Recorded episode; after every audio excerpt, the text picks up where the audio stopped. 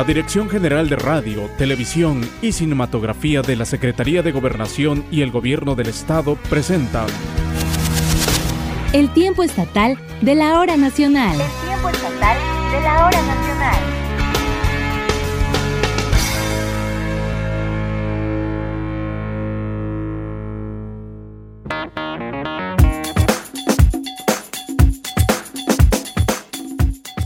Desde la capital del estado, en esta maravillosa noche de domingo, le doy la más cordial bienvenida a toda nuestra audiencia que nos sintoniza en cada una de las ocho regiones del estado, en el país y en todo el mundo, gracias a la magia del Internet.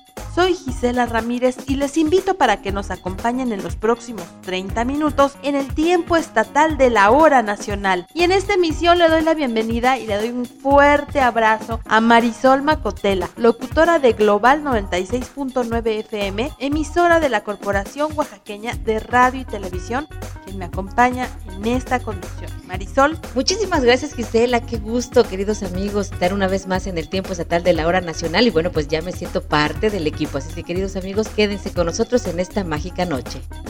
Y sin más preámbulos sean bienvenidos y bienvenidas.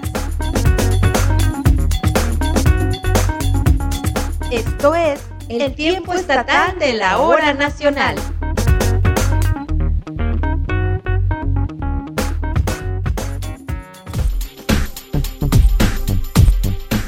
Para iniciar la emisión de este tiempo estatal de la hora nacional, abrimos con la visita a uno de los museos de la ciudad de Oaxaca, Marisol. Seguramente tú has estado ahí y seguramente, si te digo Rufino Tamayo, te vas a acordar porque has estado ahí. Hemos estado, creo que todos los que vivimos en la ciudad capital, pues vamos al Museo de Arte Prehispánico de México. Es innegable caminar por las calles de nuestro centro histórico y por supuesto visitar el Museo de Arte Prehispánico de México. Y es que ahí, Marisol, fíjate que se guarda una importante colección que hizo nada menos y nada más que don Rufino Tamayo, este gran pintor, y bueno, que durante 20 años junto con Olga Tamayo, pues reunieron más de mil piezas pertenecientes a todas las culturas que nacieron en territorio mexicano. ¿Qué te parece, Gisela, queridos amigos?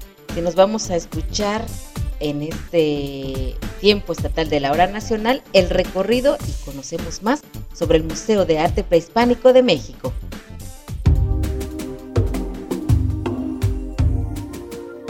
Más de 800 piezas artísticas, creadas por las culturas que se asentaron en el país antes de la conquista española, se exhiben en el Museo de Arte Prehispánico de México, Rufino Tamayo, ubicado en la ciudad de Oaxaca. Enrique de Sazarte Pesqueira, director del patronato de este espacio, señaló que este importante museo alberga las piezas que el eminente pintor oaxaqueño coleccionó a lo largo de su vida.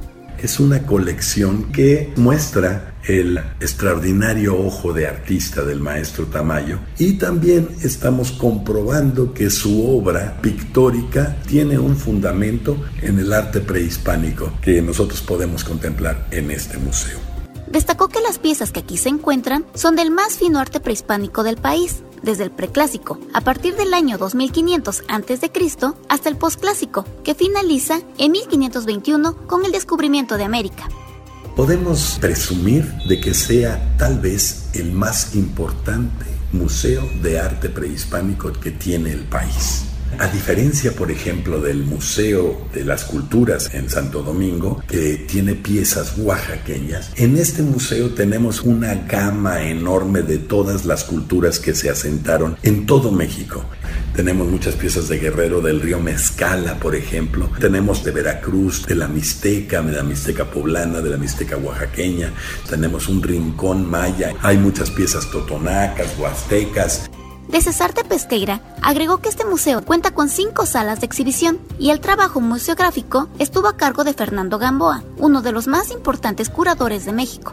Todas las salas tienen un color diferente, respondiendo a la paleta del maestro Tamayo. Él escogió los colores que iban a tener cada una de las salas y si vemos esos colores están todo el tiempo representando su obra, ¿no? El rosa que tenemos en la primera sala aparece muchas veces en las pinturas de Tamayo, el verde, el naranja, el morado, con la curaduría y con la museografía del maestrísimo Fernando Gamboa, cada una de las vitrinas intenta reproducir una obra de Tamayo. De esta manera, expresó que tal y como su nombre lo indica, este Museo de Arte Prehispánico fusiona el estilo del maestro Tamayo en todas sus vertientes. Cuando se viene a este museo, se viene a ver un museo de arte. Son piezas artísticas, fuera de su contexto arqueológico, que por supuesto son valiosísimas por todo el tiempo que ha pasado. Todas ellas tienen más de 500 años, pero su valor más importante es su potencia artística, su potencia estética, el que sean piezas de arte. Museo de Arte Prehispánico se ubica sobre Avenida Morelos 503 del Centro Histórico y abre toda la semana a excepción de los días martes. Además, con la finalidad de que este lugar sea un espacio vivo, también es plataforma de otras exhibiciones artísticas, como exposiciones, conciertos, cursos y conferencias. Para el tiempo estatal de la hora nacional, Mayra Santiago.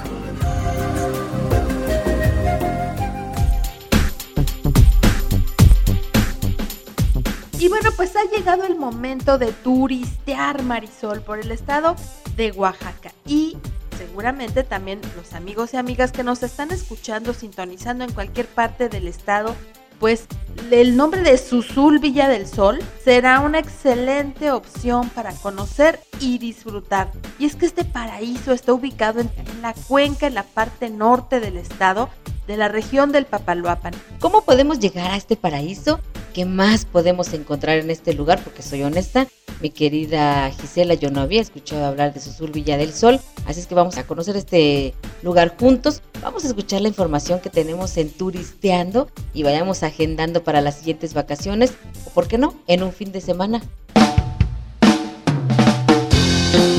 Entre verdes paisajes, un clima tropical, las melodías de las aves y el ritmo del agua correr fue como nos recibió Susul, paradisiaco lugar ubicado en la cuenca del Papaloapan. Este increíble lugar se ubica en la localidad Vega del Sol. Aquí les va la ruta que deben de tomar para llegar al lugar. Por favor, pongan mucha atención. En carro particular debemos de tomar la carretera federal 175 con destino a Tustepec. Será un viaje de 4 a 5 horas. En el camino disfrutaremos de paisajes preciosos como los que nos ofrece la Sierra Norte de nuestro estado. Y bueno, llegando a Valle Nacional, pasaremos la población. Son alrededor de 12 minutos para encontrar la desviación a mano derecha. Siguiendo el camino y los anuncios, llegaremos a Susul. Si vamos en transporte público, abordaremos una suburban con destino a Tustepec. Pediremos que nos baje en Valle Nacional. Llegando a la población, abordaremos otro transporte que nos llevará a Susul. Al llegar, lo primero que vimos fue el enorme manantial de agua limpia en forma de una piscina con un cauce que permite pasar un día lleno de relajación y diversión. Nos divertimos como niños, ¿no es así Aldair? Este lugar está muy bien acondicionado, pues déjenme decirles que para poder accesar al ojo hay que bajar por unas cuantas escaleras. Así es Claudia, además cuenta con un trampolín de más de 5 metros, donde solo los más atrevidos se lanzan.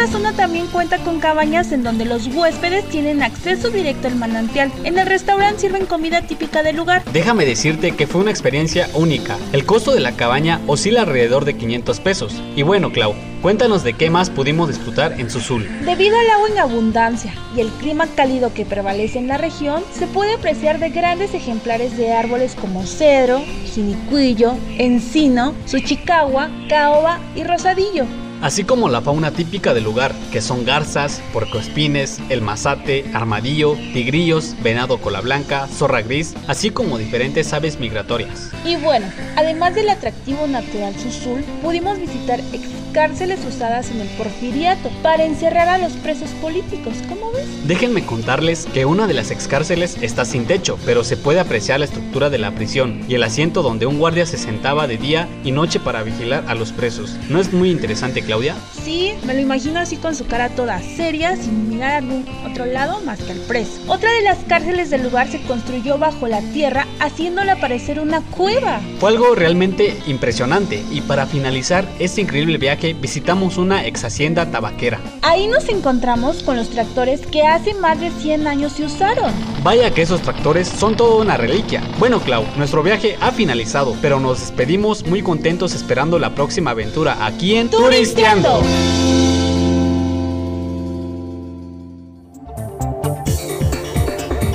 La charla en el tiempo estatal. Y para seguir hablando de las bellas artes, Marisol, esta noche nos acompaña en el tiempo estatal de la hora nacional Rolando Vitti.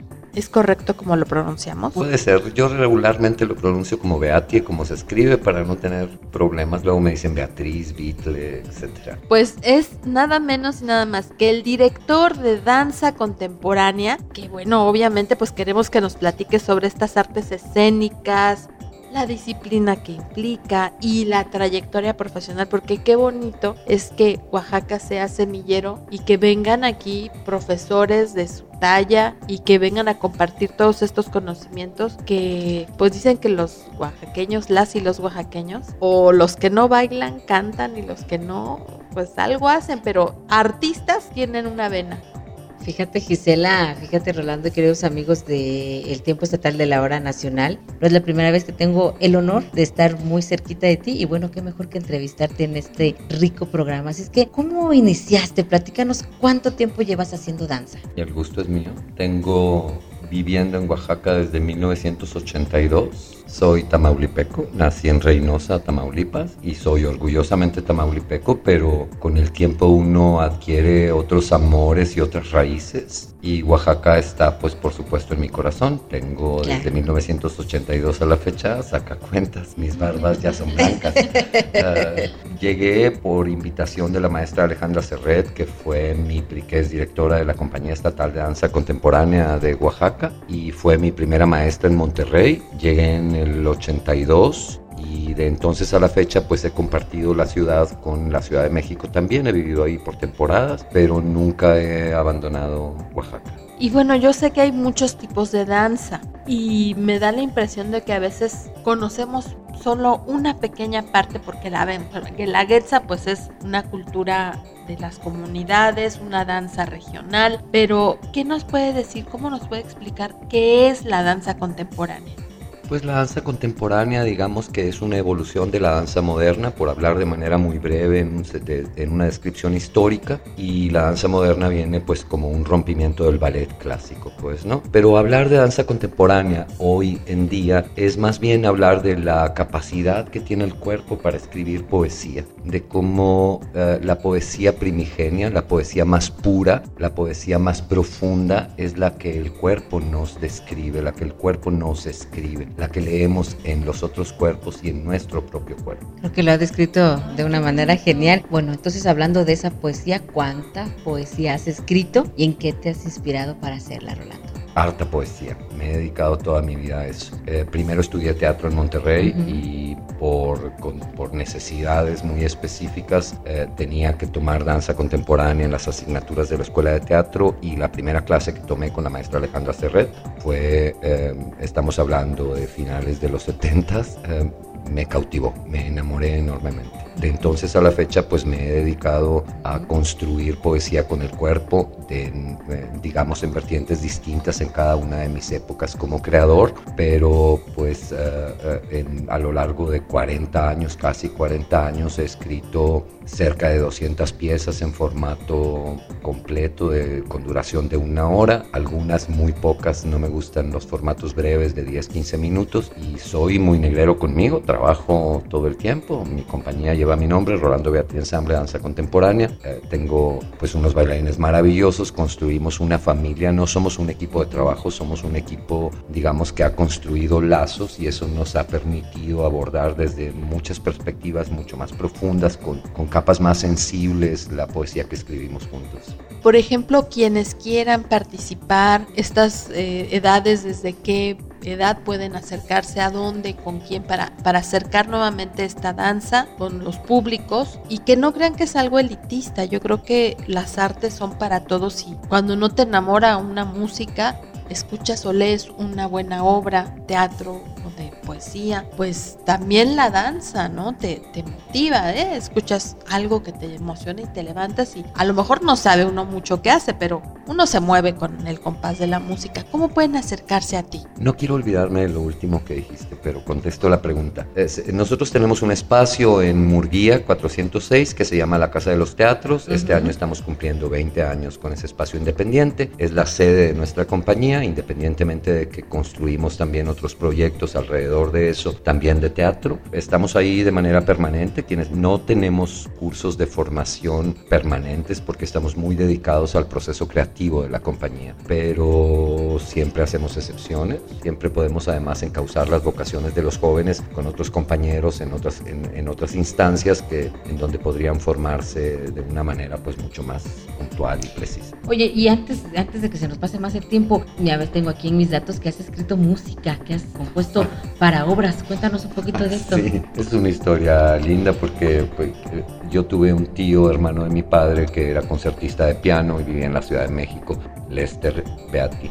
Y de niño no quise eh, tomar clases de piano, me interesaba el fútbol, me interesaba correr, me interesaba la actividad física. Y luego lo lamenté mucho porque tampoco en la escuela de danza estaba muy interesado en el solfeo y la música. Tenía, por joven rebelde, tenía mis, mis miras puestas en otro lado. Pero con el tiempo la vocación surgió y de manera autodidacta estuve eh, estudiando muy profundamente eh, sobre música y sobre composición musical y me dediqué algunos años a componer música para mis piezas con ellas y con, con, una de ellas incluso, que es una pieza que acabo, que estoy reponiendo en la Ciudad de México con una compañía que se llama Danza Capital, gané el premio como mejor composición musical. Y pues eso fue pues una suerte de descubrimiento, de hallazgo maravilloso en mi vida y también de confirmación que el ser autodidacta a veces también es fructífero. ¿Y, qué planes, qué proyectos hay actualmente para tu compañía, para ti? Nosotros tenemos ahora, por fortuna, como agrupación, el apoyo del FONCA con el programa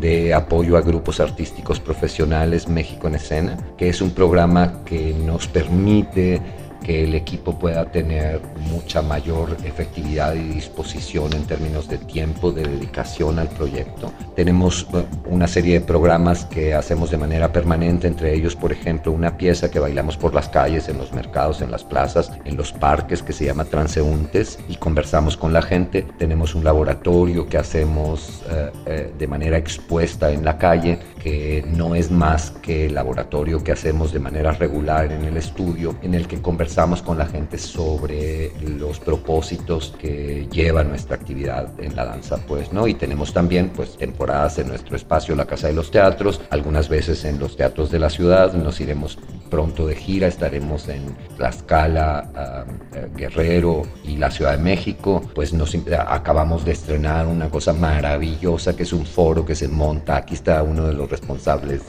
Chucho Carreño y por supuesto el gran responsable de este estreno que es Faustino López Montellano, un gran amigo mío, arquitecto que es, que es un eh, que siempre ha colaborado con nosotros como escenógrafo. Y cuento de que después de hablar de quiénes eh, sobre nuestra camioneta montamos un foro con una enorme rampa, todo lo subimos a la camioneta, podemos llegar a tu colonia. Si tú quieres que demos una función de nuestra obra que se llama Barlo, dices, ah, en mi calle eh, todos mis vecinos queremos que el sábado haya una función y luego conversamos y hacemos un taller. Llegamos con la camioneta con todas las plataformas, armamos la plataforma total sobre la camioneta, es un foro ambulante, damos la función de una pieza que se llama Barlo, conversamos con tus vecinos, podemos hacer un pequeño taller y nos vamos. ¿Cuál es el propósito fundamental de esto? Que es el tema que a mí más me importa, que es que nuestra actividad no quede por ahí tirada a la basura, nos importa llegar a los públicos. Hay una situación tremenda en nuestro país que hemos heredado, que la gente se sienta a ver la danza y porque la danza tiene una condición de lenguaje abstracto inevitable, la gente dice, es que mm, yo no entiendo. La danza no se tiene que entender, se aprecia. El cuerpo entrenado ofrece un paisaje maravilloso de poesía frente a tus ojos que, que con toda certeza resultará inolvidable si tú te quitas los prejuicios de decir, no es que no tengo la cultura suficiente, no es que no tengo los conocimientos suficientes. Si te sientas y ves a los cuerpos girar, caer, recuperarse, desvanecerse entre las luces, acoplarse, cargarse, seguramente te llevarás una impresión maravillosa que no va a durar 24 horas, que te va a durar todo el tiempo. Y por favor, cuéntanle al auditorio cómo pueden contactar para que a lo mejor irrumpan en cualquier otro lugar. Pues nos encuentran algunas veces por la calle, no, no avisamos dónde. Nos lanzamos a las calles y estamos dispuestos a encontrarnos con quienes, eh, con los transeúntes. Somos transeúntes y nos encontramos con otros. Y estar muy pendiente, ¿no? De la Casa de los Teatros, que son de... Claro, lo es, en nuestro espacio tenemos un Facebook que es Rolando Beati Ensamble Danza Contemporánea. Las direcciones de, de los sitios me va a matar nuestro gerente. Porque, bueno, no te preocupes, ahora ya nada más. No me la sé muy bien, pero ustedes buscan Rolando Beati Ensamble Facebook y el San Google es una cosa maravillosa. Les dirá la dirección y el link, lo mismo en el Instagram, lo mismo en YouTube. Nuestro espacio es Murguía 406, entre Juárez y Pino Suárez, en el centro histórico. Es un teatro, eh, digamos, alternativo, es un teatro pequeño. También estaremos en un fin de semana de septiembre, un fin de semana de octubre y un fin de semana de noviembre en el Teatro Juárez con tres piezas distintas. Empezamos nuestra temporada a finales de agosto y tenemos una larga temporada de por lo menos, ¿qué será? Son como siete, ocho, ocho obras. Bueno, pues ahora sí que qué maravilla tenerte con nosotros. Gracias por estar aquí. Nos dejó con ganas ya de verlos. Quiero agradecer y manifestar que me siento muy honrado que me hayan invitado a este espacio. Pues bienvenidos, muchísimas gracias.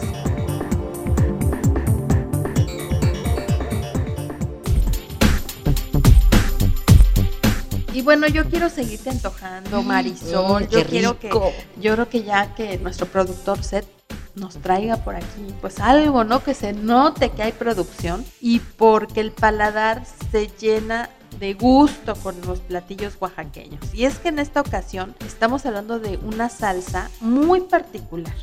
¿Has probado la salsa de chicatana? No la he probado, ¿eh? wow, pues mira, si te gustan los chapulines, Seguramente de van a gustar las cocina chicatanas. prehispánica, un platillo muy consumido en la región de la Mixteca, pero también en estados vecinos como Puebla, Guerrero, Chiapas, bueno, llega hasta la península de Yucatán y se convierte en un gran platillo. Tiene un sabor especial.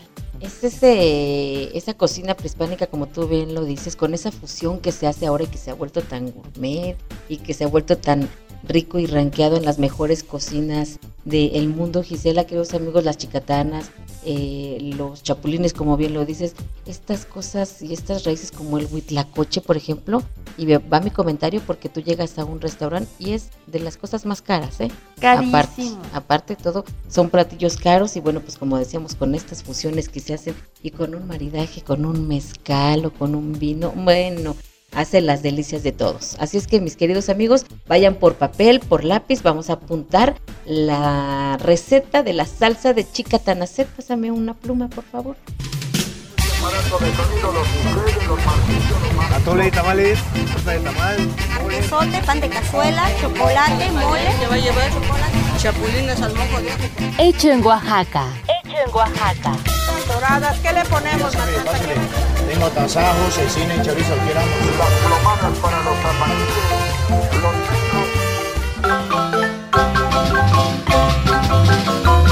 Cuando llega la temporada de lluvia, todas las personas saben que es tiempo de salir a las calles para recolectar chicatanas, un insecto que es considerado un verdadero manjar, pues su sabor es único, además que es una tradición culinaria que persiste no solo en Oaxaca, sino también en otros estados del país. Las chicatanas, que pertenecen al grupo de las hormigas arrieras, son consumidas desde tiempos prehispánicos, pues su valor nutricional aporta muchos beneficios para la salud. En la entidad oaxaqueña, las chicatanas se pueden preparar de varias formas, en mole, en tamales, como botana o en una simple salsa de molcajete, que normalmente es lo más común, y su proceso de preparación depende del gusto de la gente. Así lo menciona Efigenia García, productora de salsa de chicatana. Las echo en un lavadero grandote que tengo, ahí las lavo todas, le doy cuatro lavadas a las chicatanas, las dejo entre el agua, ya tengo un colador preparado y ya hay que exponerlas al comar que se tuesten, se tostaron bien, ya que se cocieron bien, hay que quitarle las, bueno ahí se les quita las alitas y luego la pura cabecita se les quita y de ahí se muere primero el chile y luego las, las chicatanas y se le echa este ajo y ya quedó ya bien rica la salsa. Teniendo tu ahí tu platote de salsa, y ya tienes tus frijoles bien fritos ahí, ya tienes tus tortillas calientitas. Ay, hay que comer la salsa bien rica ahí con los frijoles. En la región de la Mixteca oaxaqueña es en donde más se consumen y se comercializan las chicatanas, aunque hay otros lugares en donde se disfruta de este manjar y también se pueden encontrar en los tianguis o mercados, claro, tomando en cuenta la temporada cuando mero va a empezar las primeras aguas, ya cuando empiece a llover, ah, luego ya los pocos días ya salen las chicatanas, nada más es un tiempecito que salen esas, salen como tres o cuatro veces nada más y ya, bueno, aquí me junta, nomás salieron como dos, como tres veces nada más, donde hay más es por, por decir acá, en, el, los focos, o sea, los chicatanos se van hacia la luz. Donde yo los he agarrado es en la luz, allá en el centro. Luego ya llevo una bolsa, de una bolsa de nylon, un bote, y luego le pongo una servilleta al bote, porque luego las, esas este, le hacen hoyitos a la bolsa, pues, y un tambo, y ya le pone uno la servilleta al tambo, y órale, ahí está uno juntándolas. La mera verdad, yo ahora en esta fecha fui a vender como 8 kilos, la vendí a 800 nada más, las chicatanas, según especialistas, tienen fines benéficos para la salud del ser humano, pues bajan los niveles de grasa en la sangre, poseen propiedades antibacteriales, son una fuente de proteínas, ayudan al tratamiento de artritis reumatoide y son afrodisíacas, así que tienen que animarse a probarlas.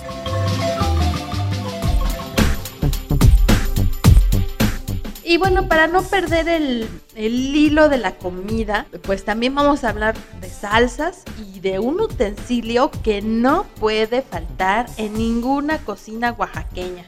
Y yo creo que de México.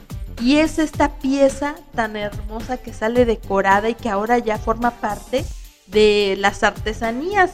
Y sin duda, pues es el molcajete, que se usa precisamente pues para hacer estas salsas tan deliciosas. En las bodas tradicionales de la región de los valles centrales hay productos que son indispensables y no pueden faltar para el nuevo hogar que se acaba de formar.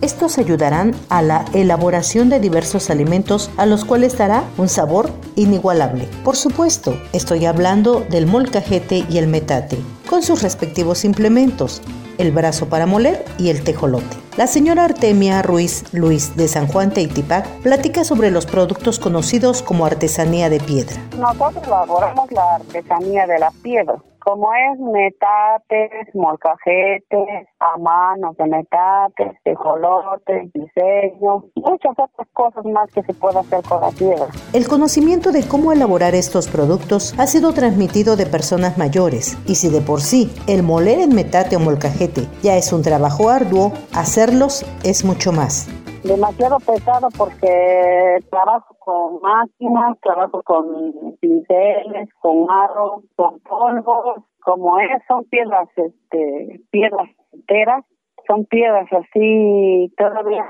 figuras, pues. Pues a paso si acabamos una, porque yo y mi esposo a lo mejor acabaríamos dos en el día.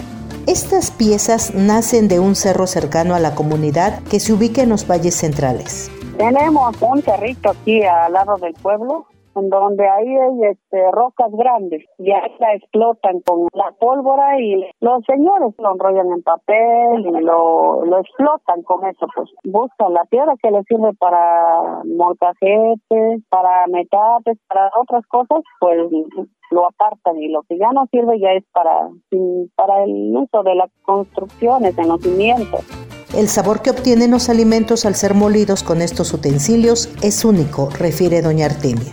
Ahora como ya la mayor parte ya no usan metates, ya no usan molcajetes, la licuadora más fácil. Y ya pues el molcajete, el metate, pues ya muy poco. Es mejor 100% el La piedra es mejor de hacer el tejate, hacer un atolito, moler todo el regalo de una comida. El molcajete lo mismo, 100% porque de todos los ingredientes de comida, todo lo que se hace en el metate, 100% natural. Así que ya sabes, cuando en algún menú veas el término molcajeteada es porque pasó por este proceso de molienda a través de la piedra, lo que te va a garantizar una textura y sabor únicos. Para el tiempo estatal de la hora nacional, Alfa García.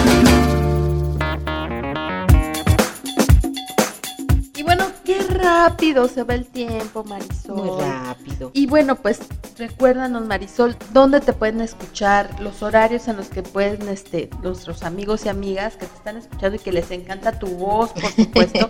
¿Cómo los vas a acompañar? ¿En qué horarios? Claro que sí. Cuando me inviten, aquí estaremos, por supuesto. Pero normalmente de domingo a viernes, de 6 a 10 de la mañana, por la señal de Global 96.9, emisora integrante de la Corporación Oaxaqueña de Radio y Televisión. Y recuerde que tenemos una cita el próximo domingo a la misma hora y por esta misma estación. Soy Gisela Ramírez, acompañada en esta ocasión de Marisol, y les deseamos una, excelente noche.